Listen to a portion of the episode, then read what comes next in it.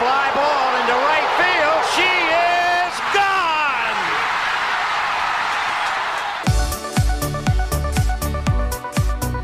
我是爱运动的子路，跟你一起聊聊运动赛事，聊聊中华职棒中心兄弟象。欢迎收听黄色性感带。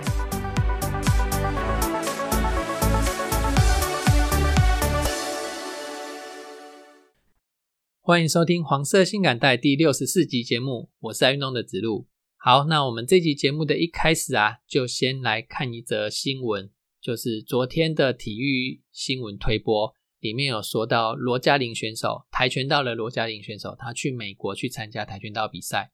那因为体重超过零点一公斤，所以以至于没办法参加比赛，就在过磅的时候就被刷掉了哦，连参赛的资格都没有。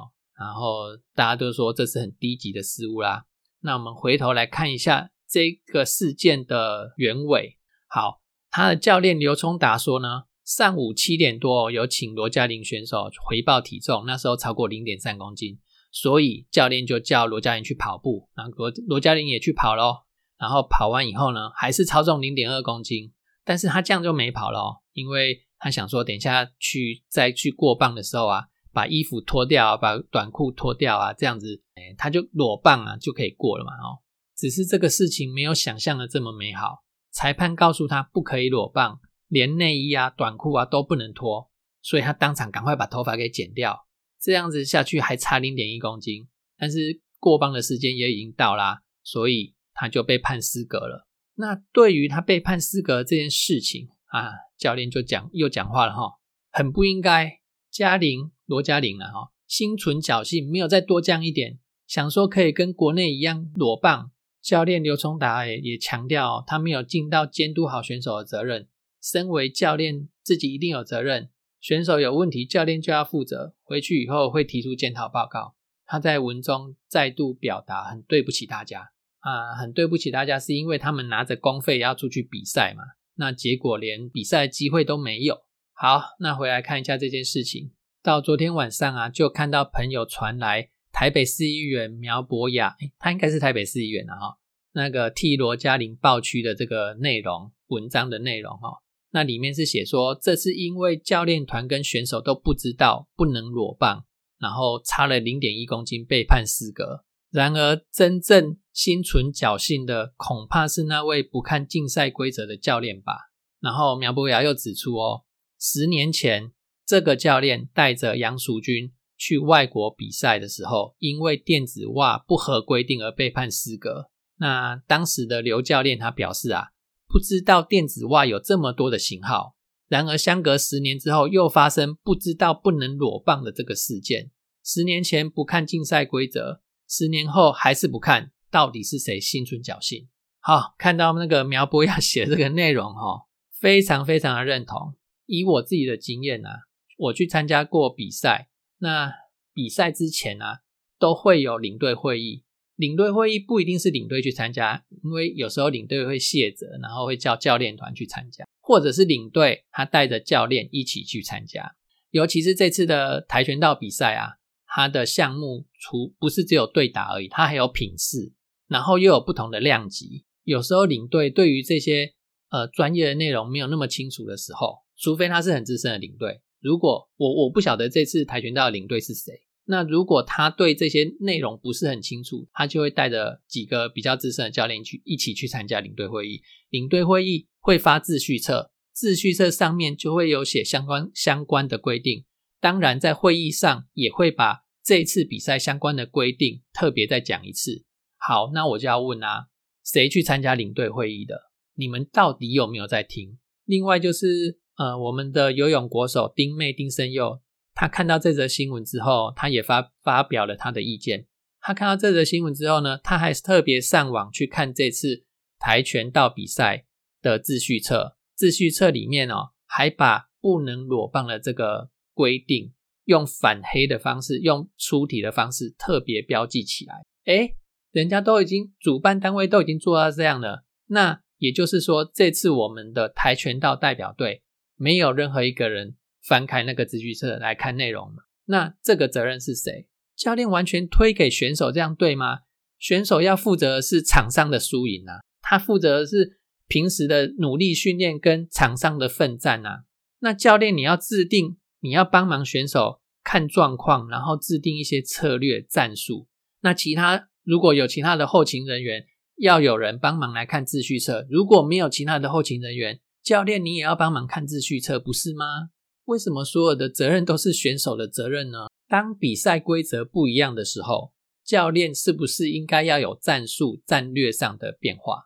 我们来看这次的那个那个棒球的经典赛好了。棒球经典赛有呃投球投手投球数的限制。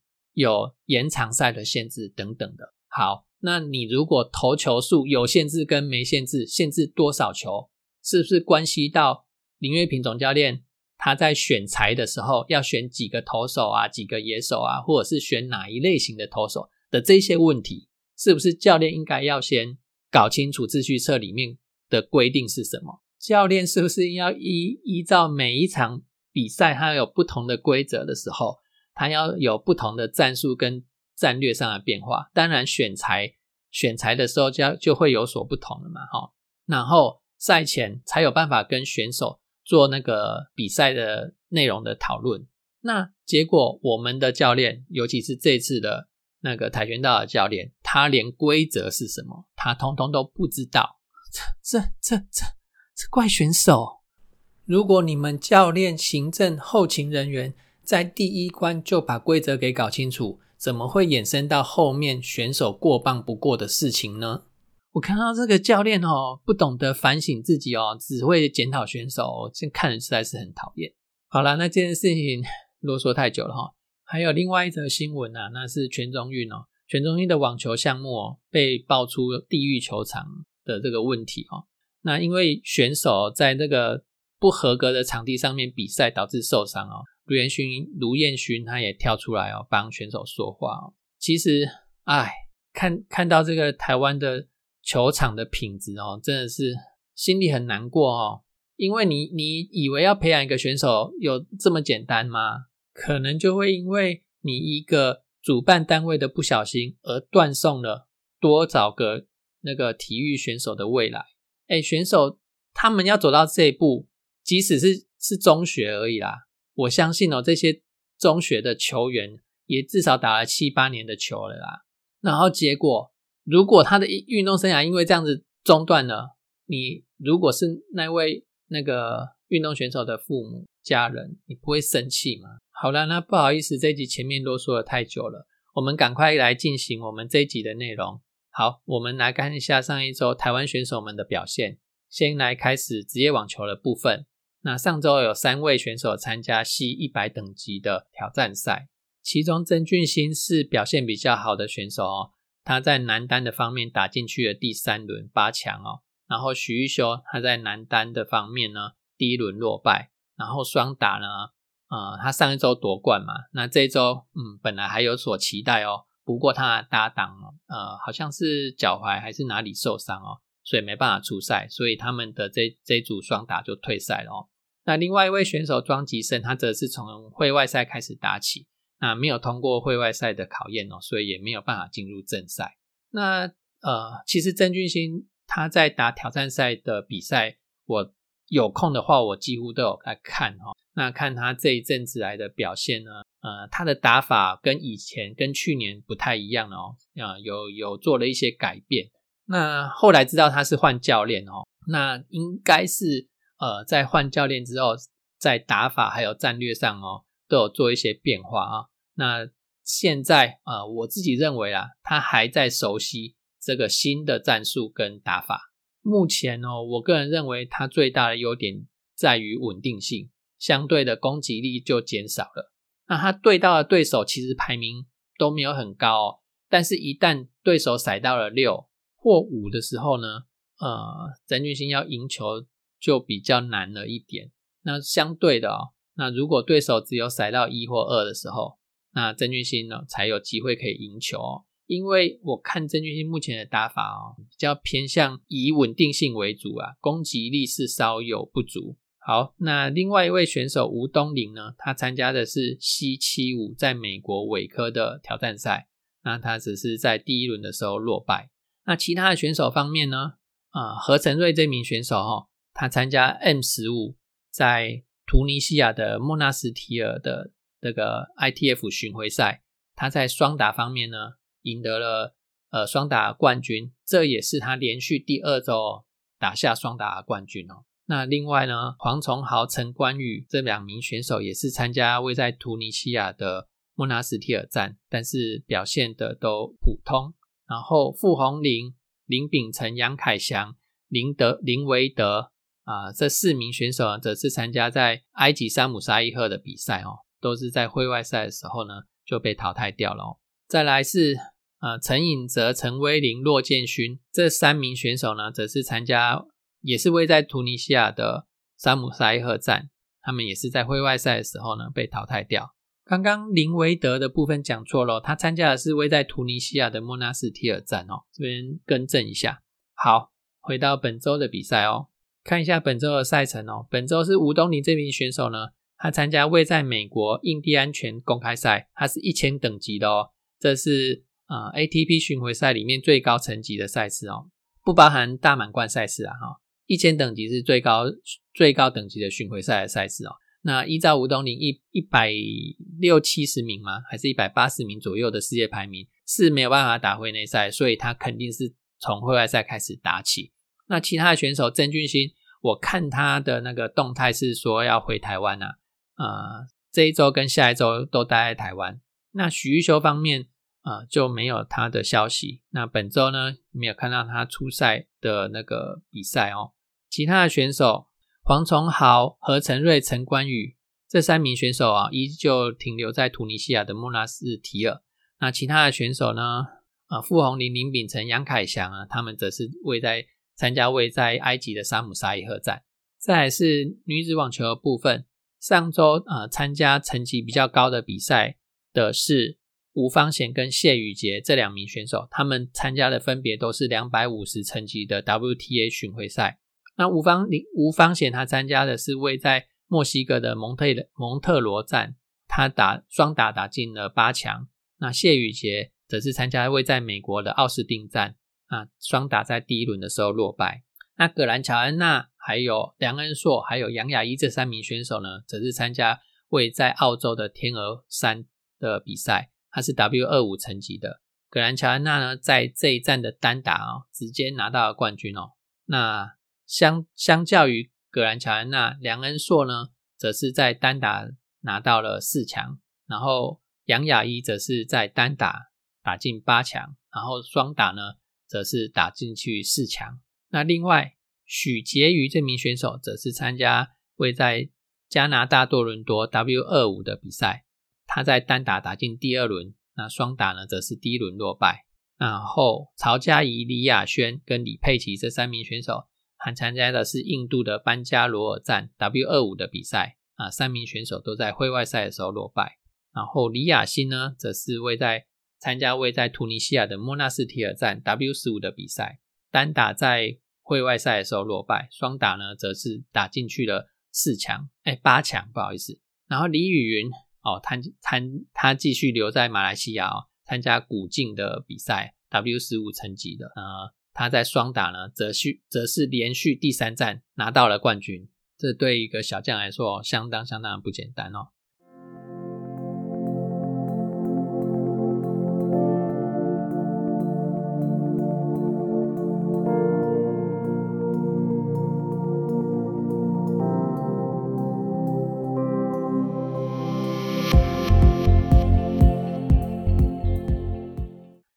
羽球方面。本周开打的是 Super 三百层级的德国公开赛。那这个德国公开赛啊，我看了一下那个参加的名单哦。男子单打只有林俊逸一个人。再来是女子的单打方面呢，则是有许文琪跟宋硕云两个人。双打男双，呃，李阳配李泽辉跟杨博轩的组合。那林杨配呢，则是拆开了哦，他们分别搭配不同的人哦。这是比较特别一点的，不知道呃他们的用意是什么？因为下一周就是全英公开赛了，那他们这个临时的拆伙不知用意为何？那羽球的部分呢，就简单讲到这边，因为都还没有成绩嘛，哈。好，那再是桌球，桌球上个礼拜就有比较多的新闻哦。那是因为哦，桌球有一个球星挑战赛国阿战哦，有台湾选手打出了好成绩。其实，在这国阿战啊，那个成绩最好的是那个女子单打郑怡静这名选手，她是直接打到了决赛哦，在决赛的时候输给了那个中国大陆的选手，所以最后拿到了亚军。那郑怡静同时搭配跟李李玉纯搭配女双哦，他们的女双也拿到了亚军。那其实参加这一站的。其还有其他的球球员呐，哈，像林云儒呢，得知在男单打进了八强，然后陈思雨呢，则是在呃女单打进了第三轮，然后刘一星呢，则是在女单呢第一轮的时候落败。这个这个球星挑战赛啊，算是呃桌球里面属于中高层级的赛事啊，它总共是六十四千哦，呃，一般的常规赛都是三十二千，然后它是六十四千哦。那这个刚刚讲郑怡静拿到了亚军嘛，哈，那我顺便就来讲一下这个拿拿到单打冠军的话哦，他可以得拿到呃一一万美元的奖金哦，未扣税哦。那郑怡静是打进去决赛拿到亚军嘛，亚军的话则是七千五百美元未扣税的奖金。然后呃，如果你打进去四强的话呢，则是会拿到四千美元的未扣税奖金。然后八强呢，则是两千五这样子。那下一周啊。有那个新加坡的大满贯赛，这是桌球界 WTT 最大的赛事。如果你在如果你在这个大满贯赛哦拿到冠军哦，这个是刚刚奖金的十倍，是十万美元。那如果打在这个大满贯的比赛拿到亚军的话呢，则是会拿到六万块的这个奖金。其实哦，在这个大满贯的比赛啊，呃，一直到三十二强哦。你的奖金都还有一万美元的奖金哦，所以这个奖金方面蛮补的哦，同时积分也很补啦。但是因为呃，如除非我们熟悉 WTT 比赛的选手的积分的多少，否则哈，我现在念出积分哦，大家也会没有感觉。所以我就想说，我们就听一下那个奖金的部分就好了，因为大家对奖金会比较有感觉一点。好哈，那桌球的部分就到这边。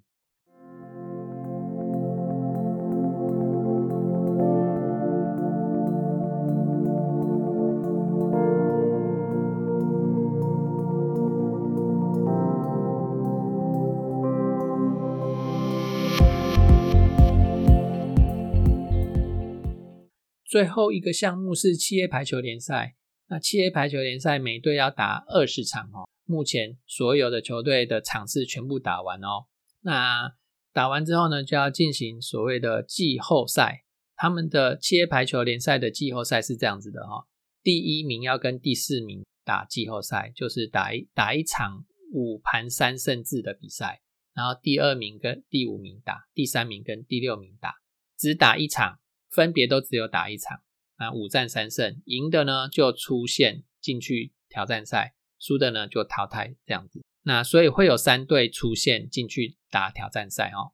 在男子组的排名方面呢，第一名是连庄，第二名屏东台电男排，第三名台中太阳神，第四名桃园台湾台产，呃台湾产险，第五名云林美金龙，第六名康提。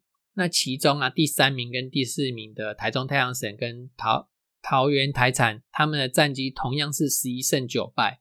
那因为他们有比较那个得失分的关系哦，所以台中太阳神就排到第三名，那桃园台产就排到第四名哦。他们这个名次，那个季后赛的名次，呃，会有很大的关系哦，因为第四名的要跟第一名的连庄排球队那个打季后赛哦。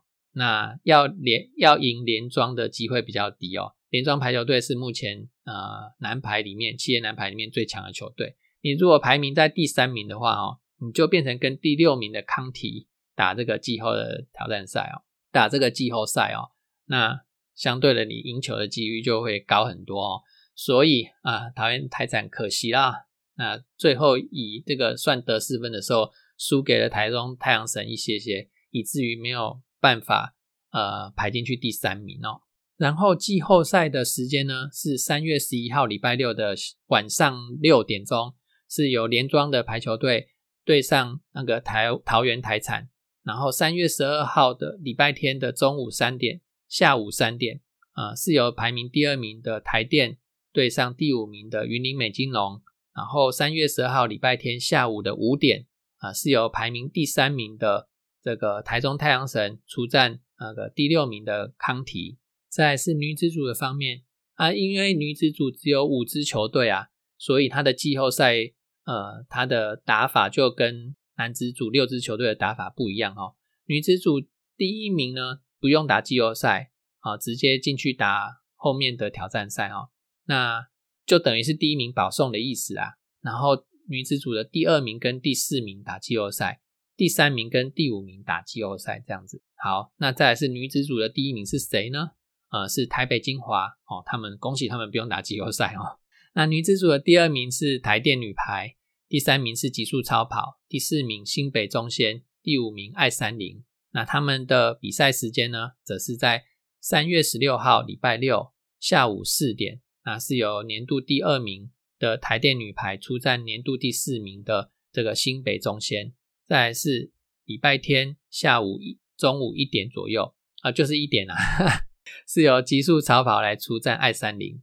其实这样看一下他们的这个赛制啊，没有没有对呃战绩比较好的球队有多大的利益耶，因为应该是第二名要去跟第五名打这个。季后赛，然后第三名跟第四名打季后赛啊，你这样才是礼遇那个季赛战绩好的球队嘛？哈，在男子排球的部分也是这样子，呃，应该是第一名跟第六名打季后赛，然后第二名跟第五名打季六季后赛，然后第三名跟第四名打季后赛，这样才有礼遇战绩好的球队，不是吗？好啦，这只是我自己很无聊的意见而已。好，那以上就是企业排球联赛的部分。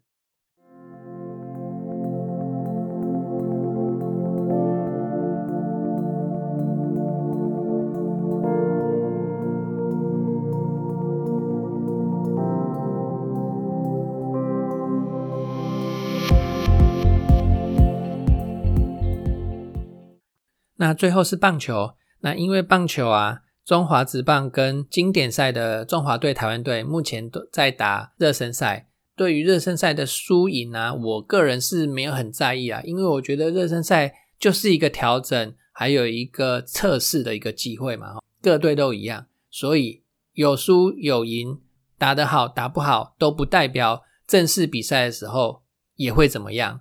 所以基本上，呃，我就我这边就不特别讲热身赛的内容跟结果了。那经典赛台湾队、中华队的部分，第一场出赛的时间是三月八号礼拜三的晚上七点，对上巴拿马。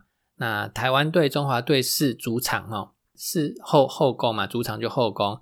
那第二场比赛会是在三月十号礼拜五的晚上七点，对上意大利，一样哦。台湾队、中华队是主场后攻的球队，然后再来就是三月十一号的礼拜六晚上七点，对上荷兰。中华队、台湾队还是一样是后攻的球队。那到三月十二号礼拜天，则是改成中午的时候开打，中午十二点对上古巴队。那这是台湾队、中华队先攻的球的唯一一场比赛。好，那以上就是本周的节目。对我们节目有任何的批评指教，欢迎留言给我。谢谢你，拜拜。